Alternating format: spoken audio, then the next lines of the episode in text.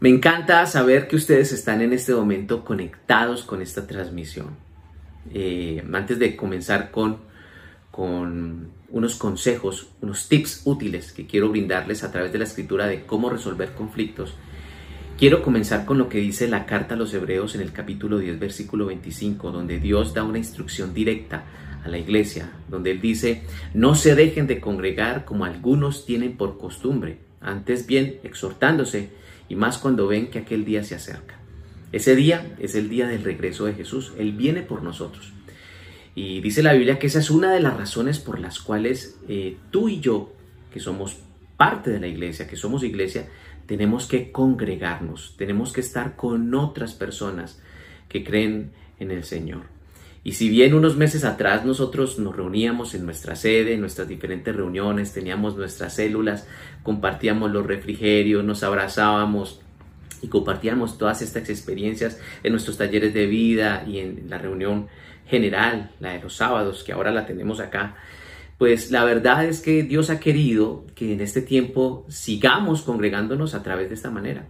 Así que felicito a todas las personas que en este momento se están congregando. Y quiero desafiarlos para que eh, se conecten a la hora que es, o sea, a esta hora, a la hora de las 5 y 30 de la tarde. Si bien estas plataformas permiten que este video que estás viendo en este momento lo puedas ver mañana o otro día, la verdad es que no debemos perder esa dinámica que, con la cual veníamos antes, todos los sábados, que nos eh, reuníamos, que salíamos media hora antes de nuestras casas hacia nuestra sede porque a las cinco y media sabías que iba a comenzar la reunión. Pues bien, ahora a las cinco y media vamos a comenzar la transmisión y como vuelvo y lo repito, este video lo puedes ver después. Qué bueno que tú sigas conservando ese buen hábito, esa linda costumbre, porque seguimos siendo iglesia y porque Dios ha permitido que sigamos creciendo a través de esta manera. Esta cuarentena o este aislamiento o esta pandemia no ha sido una excusa para parar nuestro crecimiento espiritual y nuestra madurez, por el contrario, ha sido una oportunidad para crecer y para madurar más. Y Dios eh, desea seguir añadiendo, añadiendo a nuestro carácter a través de estas transmisiones. Así que ha sido un esfuerzo muy grande el que hemos tenido que hacer y creo que tú y yo como parte de la iglesia tenemos que valorarlo y replicar este mensaje con nuestras familias, eh, replicar este link a nuestros amigos, a nuestros contactos, en nuestros chats, compartirlo en nuestras redes sociales. Tenemos que eh, decir la Biblia, predicar a tiempo y a destiempo. Y a veces compartir este link a personas que tú creerías que no le prestar atención va a ser muy valioso para ellos. Así que eh, te felicito por estar conectado.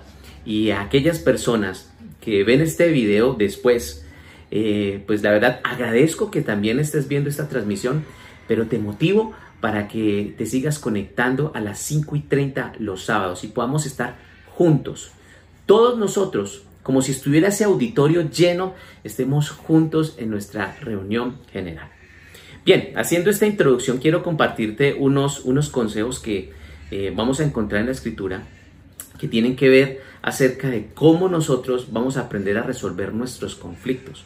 Hoy en día, eh, por lo que estamos viviendo, eh, los conflictos eh, entre personas cada vez son más frecuentes. El hecho de que pasemos más tiempo en nuestros hogares eh, seguramente ha hecho de que tengamos serias diferencias con quienes convivimos, sea con nuestra esposa, nuestros, nuestros hijos, nuestros padres, en fin.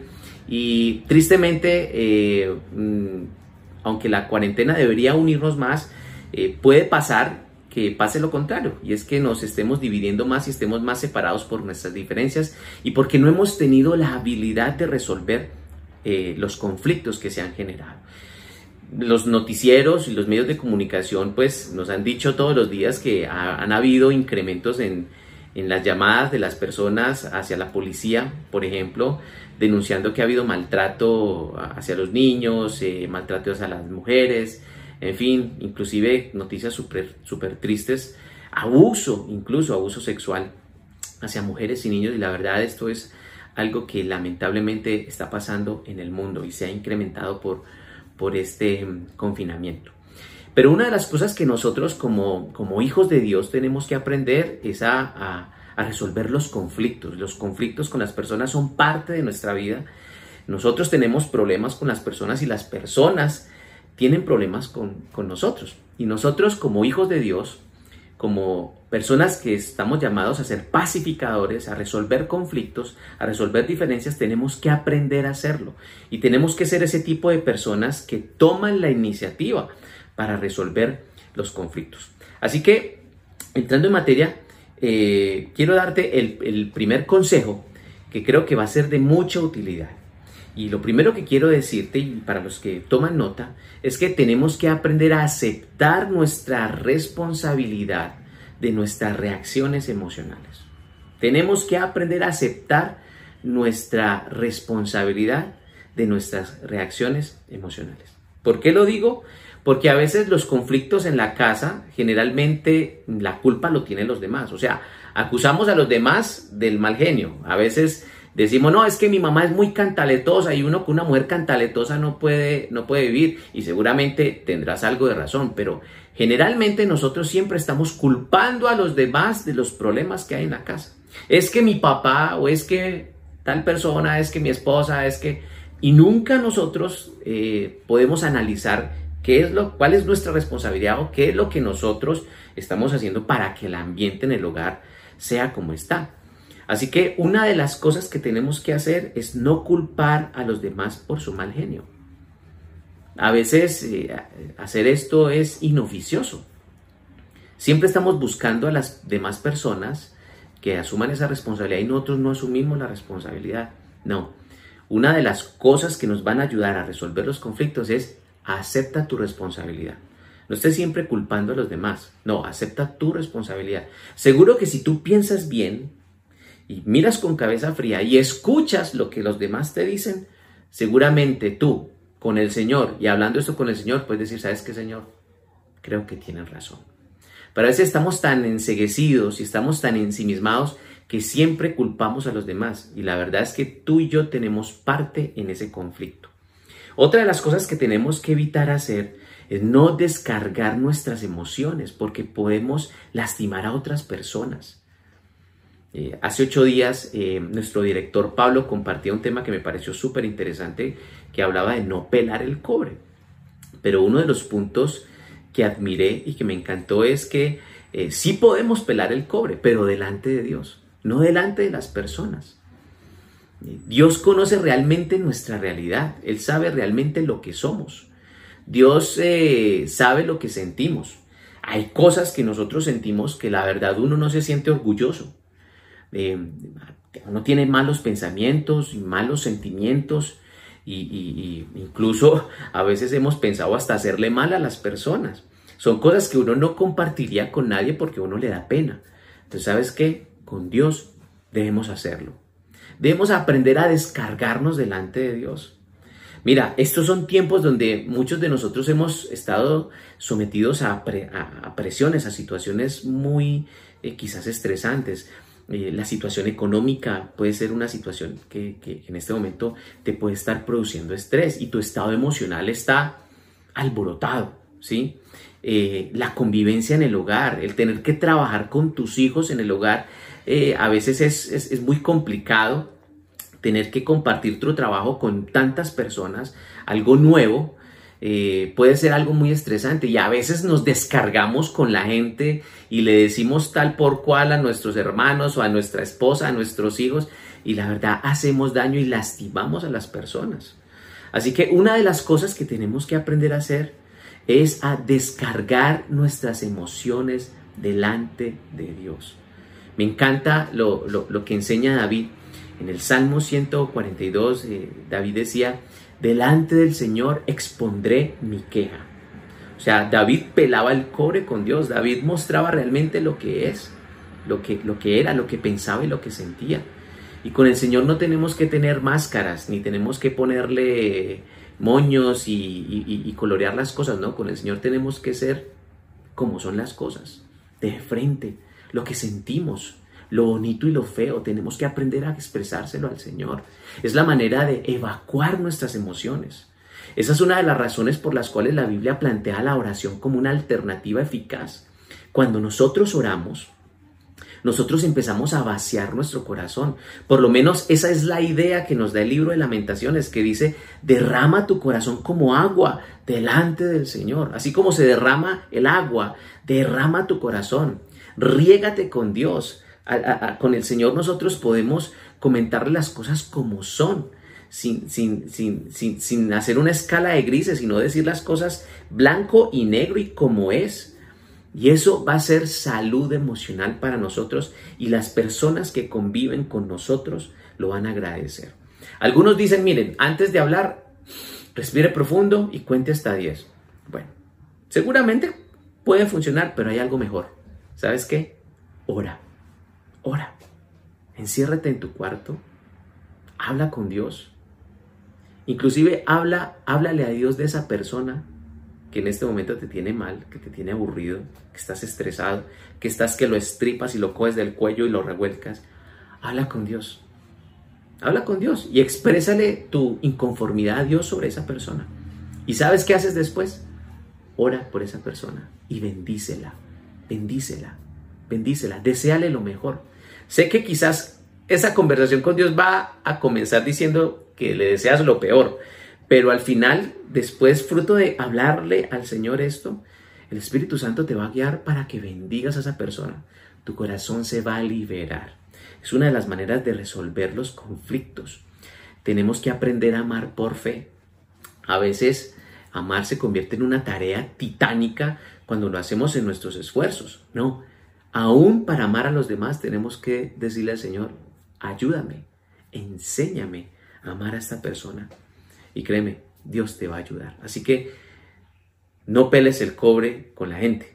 Si vas a pelar el cobre, hazlo con Dios. Descarga tus emociones delante del Señor primero y luego cuando salgas de tu habitación y salgas a la realidad, la respuesta emocional ante las demás personas va a ser muy diferente.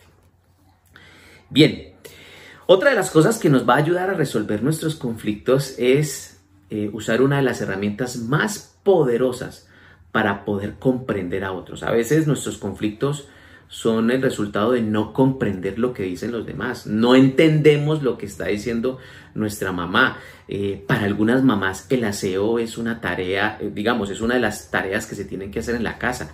Y cuando la casa está patas arriba y no hemos tendido la cama, no hemos barrido, no hemos lavado los platos, no estamos sin bañar, nuestras mamás se descomponen. Y saben qué? Y también eh, le hablo a todos los jóvenes y los que estamos en nuestra casa, tratemos de entenderlas a ellas también. Y nosotros podemos colocar un poquito de nuestra parte, ¿sí? Y eso tiene que ver con levantarnos, tender la cama. Eh, si a mi mamá la descontrola que la cocina esté sin lavar, pues entonces, pues lavar la cocina. Seguramente eso te va a incomodar porque no te gusta mucho, pero son pequeñas acciones que marcan diferencia. Es una manera de amar, es una manera de comprender al otro. Y, una de las herramientas más poderosas para comprender a los demás es ser amable es la amabilidad. Es uno de los sellos que como hijos de Dios tenemos que tener con las personas. Mira lo que dice Efesios 4, versículo 32. Efesios 4, 32 dice, por el contrario, sean amables unos con otros, sean de buen corazón y perdónense unos a otros tal como Dios los ha perdonado a ustedes por medio de Cristo. Me encanta este versículo porque dice cosas supremamente interesantes. En Efesios 4:32 dice, sean amables unos con otros. Si hay una de las cosas por las cuales tú y yo tenemos que marcar diferencias por la amabilidad, ser amables. La amabilidad se puede medir aún en cómo saludamos a los demás. Es, eh, la Biblia, por ejemplo, nos estimula a saludarnos con los demás a, ser gentiles, a, ser reconocidos por nuestra amabilidad. Es una de las cosas que quizás tenemos que trabajar. A veces somos muy, muy, muy apáticos y, por ejemplo, ha sido una de las cosas que en donde a mí me ha tocado crecer. A veces yo paso de largo por un corredor y me olvido de que hay gente a mi alrededor que están esperando que yo los salude. Y cuando paso de largo es cuando me doy cuenta de que no saludé o porque alguien me dice, mira, no me saludaste o cómo estás de serio. Y, son cosas que la verdad tengo que aceptar de las personas. Y mm, seguramente eh, no con eso quiere decir que seas una persona mala clase, sino que a veces somos demasiado despalomados o, te pasa como a mí, que yo cuando camino estoy pensando y como que se me olvida todo lo que hay a mi alrededor y sigo metido en mi pensamiento y a veces perdemos de vista a las personas que están a nuestro alrededor. Una de las cosas que necesitamos adoptar es ser amables. Ser amables es levantarte en la mañana y saludar a tu familia. Tener una expresión de cariño hacia tu esposa, un beso, un abrazo de esos abrazos intempestivos por detrás y un beso en la mejilla hacia tu esposa, hacia tu esposo.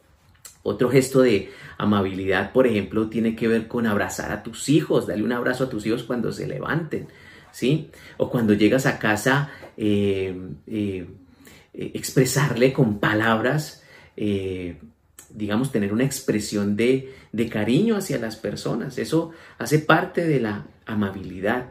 Son cosas que tenemos que hacer. Y mira lo que sigue diciendo eh, Efesios 4:32. Dice, sean de buen corazón. Y dicen, y perdónense unos a otros, como Dios nos ha perdonado. Dice, por medio de Jesucristo. Nosotros como, como hijos de Dios estamos llamados a perdonar. Y la Biblia da una razón fundamental. Dice, tienes que perdonar porque tú fuiste perdonado por medio de Cristo Jesús. Es inevitable que pasen cosas en nuestros hogares, en, nuestras empresas, con personas que tenemos que reconocer, hay personas que son difíciles de amar y quizás nosotros también seamos personas difíciles de amar. Pero por lo menos el tener al Espíritu Santo morando en nuestro corazón, el ser hijos de Dios, te lleva a ti a tener una responsabilidad con el otro y es a perdonar al otro. Nunca voy a olvidar una de las cosas que leyendo la escritura eh, aprendí, sobre todo en los evangelios, cuando se habla de que Jesús estando en la cruz, mientras sus heridas estaban abiertas y en su cuerpo se derramaba toda su sangre, él hizo una, una oración que la verdad confrontó a las personas que estuvieron allí y que a cualquier lector va a confrontar. Él oró por quienes los estaban crucificando. Él dice, Padre, perdónalos porque no saben lo que hacen. Perdónalos porque no saben lo que hacen. ¡Wow! ¡Qué bondad había en el corazón de Jesús! Él ni siquiera necesitó que sus heridas se cerraran para ya perdonar a quienes estaban generando todo este dolor físico de la crucifixión. Eso lo que nos enseña es que perdonar es una decisión. Tú no vas a perdonar a alguien porque ya te sientes bien para perdonar, porque pudiste superarlo con el tiempo. El tiempo tendrá que hacer lo que tenga que hacer, pero al final perdonar a otros va a ser una decisión que tú tomes. Y aún en medio de tus heridas abiertas puedes tomar la decisión de perdonar. Cuando tomas la decisión de perdonar a otros delante de Dios, ese perdón va a ser efectivo, va a ser salud para ti, porque vas a, dejar, vas a descansar un poco, vas a liberarte tremendamente. Cuando tú haces eso en oración, eso va a generar descanso. Así que si durante este tiempo has tenido un conflicto con alguien, alguien te dijo algo demasiado hiriente, mira, mi consejo el consejo que da la Biblia es, mira, enciérrate en tu cuarto, habla con Dios, habla con el Señor. Y delante de Dios le dice, Señor, quiero tomar la decisión de perdonar a esta persona. ¿Y sabes por qué? Porque me dijo esto, porque me hizo esto o porque dejó de hacer. Señor, pero mira, delante de ti en este momento, hasta ahora, a las tales horas, Señor, en tal día, Señor, aquí en presencia de este café, en presencia de esta almohada, Señor, quiero decirte, tomo la decisión de perdonarlo, de perdonarla. Y cuando hagas eso, vas a experimentar la paz de Dios. Y en ese momento vas a estar habilitado para llamar a esa persona y para expresarle tu deseo de perdonarle y vas a empezar a resolver conflictos. No podemos dejar las heridas abiertas. Estamos llamados a tomar la iniciativa, porque así lo hizo Jesús. Nosotros fuimos los que ofendimos a Dios, sin embargo la Biblia dice, porque de tal manera amó Dios al mundo que envió a su Hijo unigénito. Eso es lo que dice la Escritura. Si bien nosotros fuimos los que nos apartamos de Él, Dios tomó la decisión de acercarse nosotros. No fuimos nosotros hacia Él, fue Él hacia nosotros. Así que aunque tú fuiste el afectado, una de las lecciones que nos ofrece la escritura es que aunque hayas sido el afectado, no esperes que se acerquen a ti, no, al contrario, toma la iniciativa de acercarte hacia esas personas, toma la iniciativa. Eso es una, es una muestra de tu madurez, es una muestra de madurez, es una muestra de gallardía, de valor, muestra lo que vales, ¿sí? Eso para nada va en detrimento de tu ego, por supuesto que, que, no tenemos que pensar de esta manera. A veces nos llenamos de egocentrismos y de prepotencias que la verdad nos hacen ver peor. No, la verdad es que esto está re, lo que está mostrando es tu madurez. Toma la iniciativa, aunque haya sido el afectado, toma la iniciativa de resolver el conflicto. Así que una de las claves que tenemos que adoptar es la amabilidad. Seamos amables y si tenemos un conflicto por resolver, tenemos que perdonar a alguien ávidos, ¿sí? Solícitos, ¿sí? En levantar el teléfono, en mandar el mensaje, en hablar con esa persona si convives con ella, pero resuelve tus conflictos. Eso va a generar paz, inclusive se va a convertir en salud para tu cuerpo. Tenemos que aprender a ponernos en los zapatos de los demás. Así que yo quiero hacerte una pregunta en este momento y es, ¿con qué persona tú has dejado de ser amable durante este tiempo? ¿Con qué persona has dejado de ser amable? No nos caractericemos por ser fríos y por prácticamente pasar de groseros, no. Pasemos o que seamos reconocidos por nuestra amabilidad, es lo que nos dice la Biblia. Y si nos cuesta, tenemos que decírselo al Señor. Yo tengo que decírselo al Señor y que Dios me ayude. Y frente a eso, tengo personas a mi alrededor que me lo hacen saber. Y gracias a Dios por esas personas porque me ayudan a crecer. Bien, otra de las cosas que tenemos que aprender y que son claves para, para resolver los conflictos es que tenemos que entender de que eh, la Biblia, por ejemplo, en el libro de Proverbios, en el capítulo 27, versículo 27, dice que los conflictos nos ayudan a madurar. Eh, Proverbios 27 dice, como el hierro se afila con el hierro, Así un amigo se afila con su amigo. La Biblia dice que tenemos que aprenderle a sacar provecho a las diferencias que se presentan. ¿sí? Muchas veces las debilidades del otro son el hierro con el cual Dios afila mi carácter. A veces las debilidades de otros nos desesperan y nos desesperan la lentitud de otras personas, nos desespera el acelere de otras, nos, nos, nos desespera la manera como hacen, la manera como dicen, eh, a veces nos desespera su, falta de diligencia, a veces nos desespera la manera como resuelven las cosas, no nos gusta, no estamos de acuerdo, pensamos completamente diferente y son como, como, como, como, como púas, como que nos molesta, son como clavos, como que nos chuzan y nos molestan las personas. Pues bien, la Biblia dice que ese roce, que las debilidades que muestran las personas en algún momento nos molestan a nosotros, pero nos ayudan a madurar. Las debilidades de otros son el hierro con el cual Dios afila mi carácter. ¿Sabes qué? A veces Dios tiene que eh, trabajar en nosotros paciencia y ser más pacientes con personas que no lo son. Y vivimos con personas que no son para nada pacientes.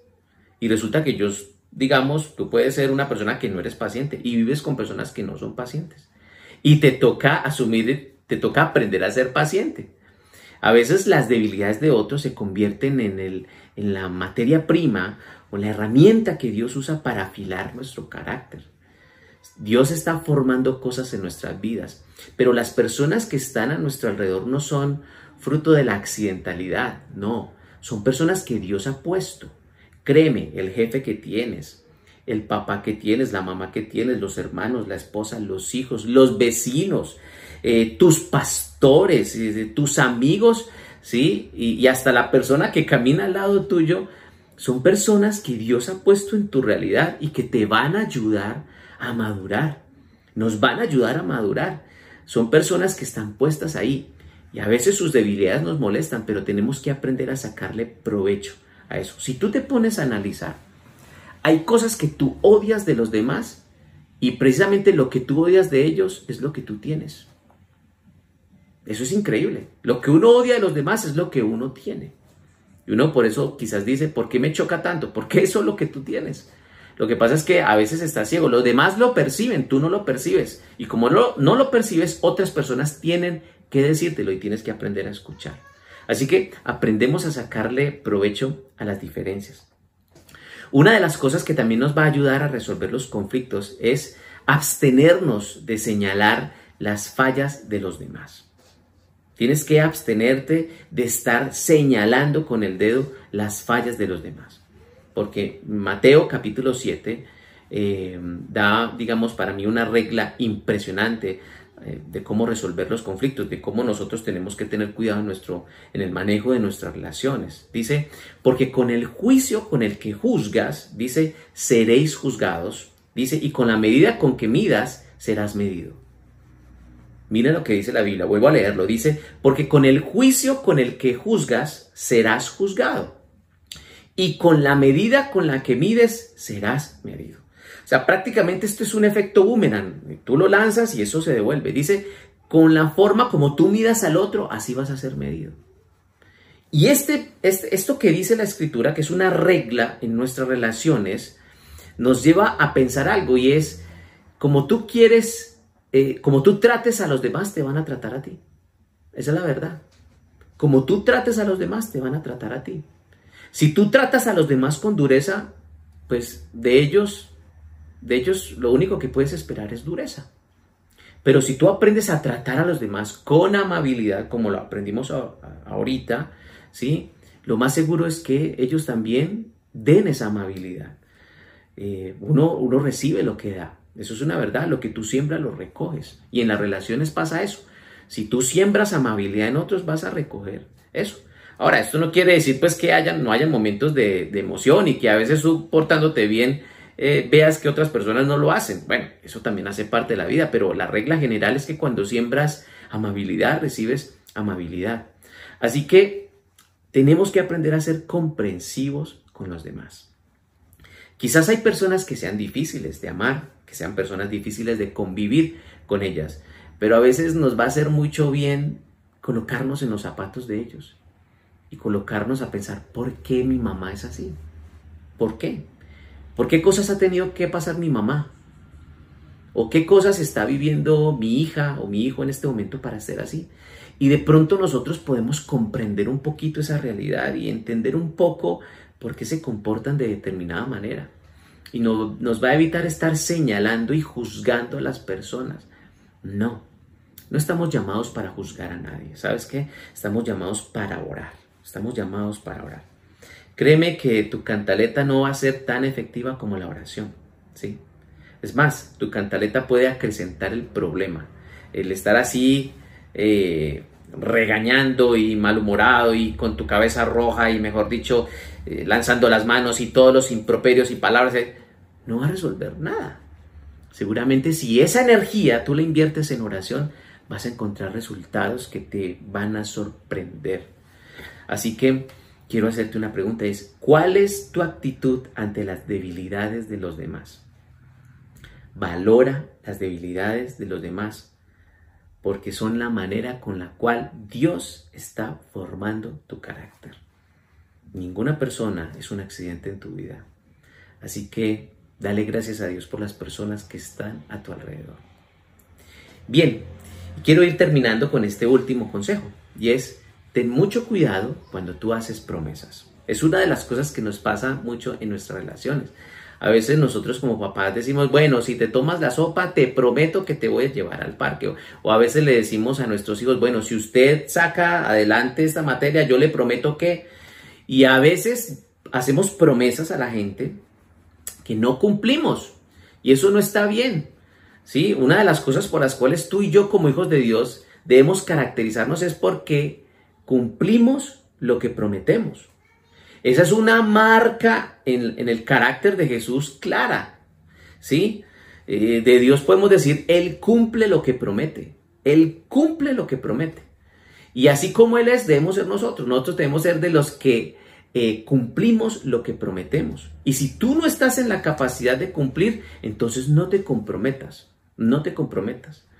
en, el libro de Eclesiastés, en el capítulo 5, en el versículo 4 y 5, dice, cuando a Dios haces promesas, no tardes en cumplirla. Dice, porque Él no se complace en los insensatos. Dice, cumple lo que prometes. Mejor es que no prometas y no que prometas y no cumplas. Es lo que dice el libro de Eclesiastés.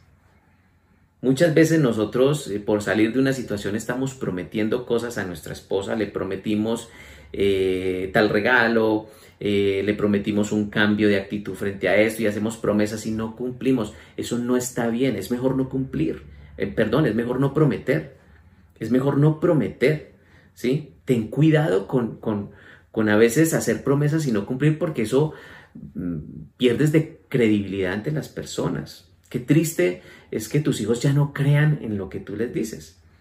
Qué triste que tú hables y tus hijos se burlen, porque siempre dicen, no, es que mi papá siempre dice eso y nunca hace nada. No, qué bueno que ellos sepan que cuando tú dices algo, tú lo cumples, tú lo haces.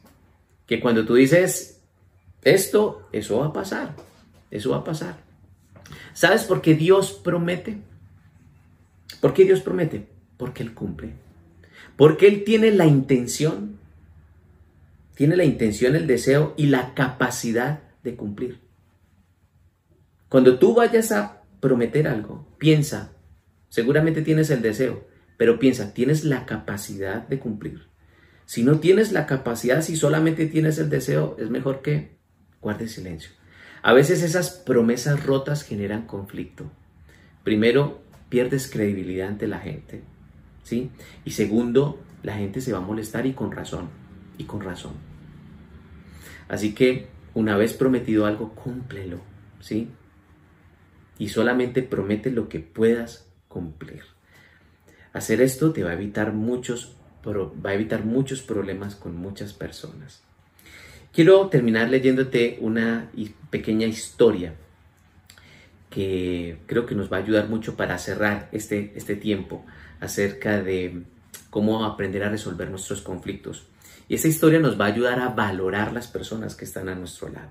Y es la historia del puerco espín. Dice que el puerco espín estaba en el invierno y dice que muchos animales murieron a causa del frío. Pero dicen que cuando los puercoespines, los puercoespines se dieron cuenta de que estaban en el invierno, ellos decidieron unirse en grupos.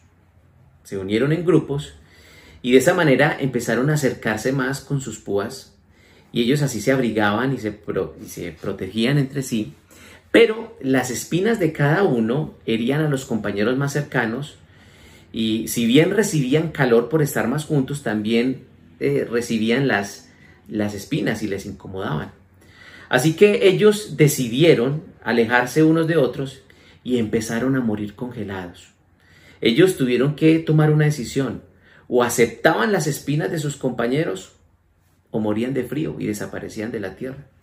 Pero ellos, al darse cuenta que separados empezaron a morir, con sabiduría ellos decidieron volver a estar juntos. Y de esa manera ellos aprendieron a convivir con las pequeñas heridas, ya que lo más importante para ellos fue el calor que le proporcionaba el otro. Así que creo que nosotros también tenemos que aprender a convivir con las espinas de los demás. Alejarnos nos va a hacer mucho daño tenemos que aceptar las espinas de los demás y entender que nosotros también estamos molestando a otros con nuestras propias espinas. Quiero invitarte para que oremos y para que el Espíritu Santo te convenza de esta verdad. Sé tú una persona que resuelve conflictos, no que los crea, sino que los resuelve. Y si en este momento hay un conflicto latente ahí, que está en el ambiente, y que Dios te está llamando a, resolverlo, a tomar la iniciativa, pues hazlo. Así que te invito para que en este momento oremos y le digamos al Señor, Señor, queremos darte gracias por tu palabra, Señor. Gracias porque a través de ella tú nos enseñas cosas tan valiosas acerca del manejo de nuestras relaciones, que la verdad queremos poner en práctica, Señor. Tú conoces, Señor, nuestra realidad y nuestras relaciones.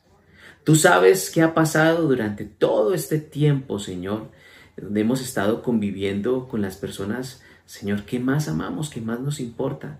Tú sabes los conflictos y las diferencias que se han generado en nuestra familia, aún con compañeros de trabajo. Hay relaciones que se han roto, Señor, por, porque no supimos gestionar nuestras emociones. Tampoco supieron gestionar sus emociones con nosotros. Pero en este momento, Señor, queremos ser de aquellos que resuelven conflictos. Pídele al Señor, dile, Señor, dame la capacidad para tomar la iniciativa, Señor, para poder acercarme a los demás, Señor, y para poder ser de aquellos que promueven el diálogo, aquellos, Señor, que toman la iniciativa para pedir perdón, que toman la iniciativa, Señor, para resolver los conflictos, para que, como dice la Escritura, seamos llamados pacificadores, hijos de Dios, Señor, es una marca que está en nuestro carácter, Padre. Así que, Espíritu Santo, ayúdanos a esta hora, habilítanos para levantar el teléfono. Si, Señor, si después de esta transmisión tenemos que levantar el teléfono para pedirle perdón a alguien, Señor, que lo hagamos, Señor. Que lo hagamos primero en tu presencia. Primero, diciéndote a ti que lo vamos a hacer. Primero pidiéndote a ti la capacidad de hacerlo y luego yendo a la otra persona, Señor. Y así como dice tu palabra, Señor, experimentar tu paz. Vamos a experimentar ese alivio, Señor, esa paz que sobrepasa todo entendimiento, Señor. Gracias porque tú nos habilitas para ser de aquellos, Señor, que toman la iniciativa, que piden perdón, Señor, que son amables con otros, que no juzgan a los demás, que son capaces, Señor, de ponerse en los zapatos de los demás para comprender un poco la realidad de las personas. Y somos aquellos que aprendemos, Señor, a decir sí y a decir no, Señor. Muchas gracias por este tiempo. En el nombre de Jesús, amén y amén. Y yo feliz y complacido de poder estar con ustedes. Espero que este tiempo te haya aportado y te haya agregado valor a tu vida espiritual. Que Dios te bendiga. Pronto volveremos a estar juntos.